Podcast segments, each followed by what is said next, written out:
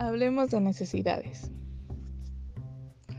Tomar agua, comer, respirar, dormir son algunas de las necesidades para vivir. Si dejamos de hacer alguna de estas cosas, simplemente morimos.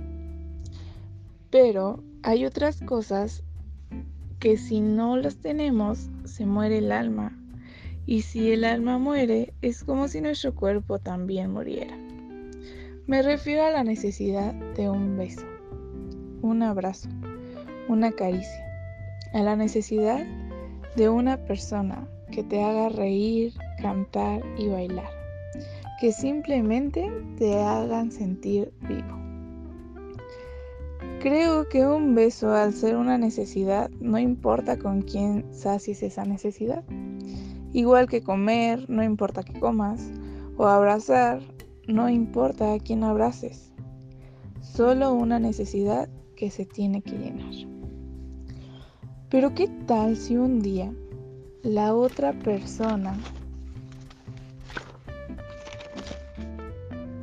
piensa que es amor y tú no lo sientes así. O viceversa, ¿qué tal si tú sientes que es amor y él no lo siente así? ¿Cómo funciona esto?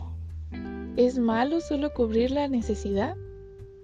¿O será que tenemos miedo a amar? ¿Qué tal si el miedo es a, no, ser lastimados? ¿Qué tal si simplemente no sabemos lo que queremos? ¿Cómo superamos esto? No quiero que él se enamore más de mí de lo que yo de él o que yo me enamore más de él que lo que él de mí. Creo que está empezando a ser una necesidad oler una vez más su perfume, ver su sonrisa, sentir su olor, sentir su mirada en mí incluso cuando no estoy arreglada, oír su voz. Hablemos de necesidades. No sé cómo, pero ahora tú eres mi necesidad.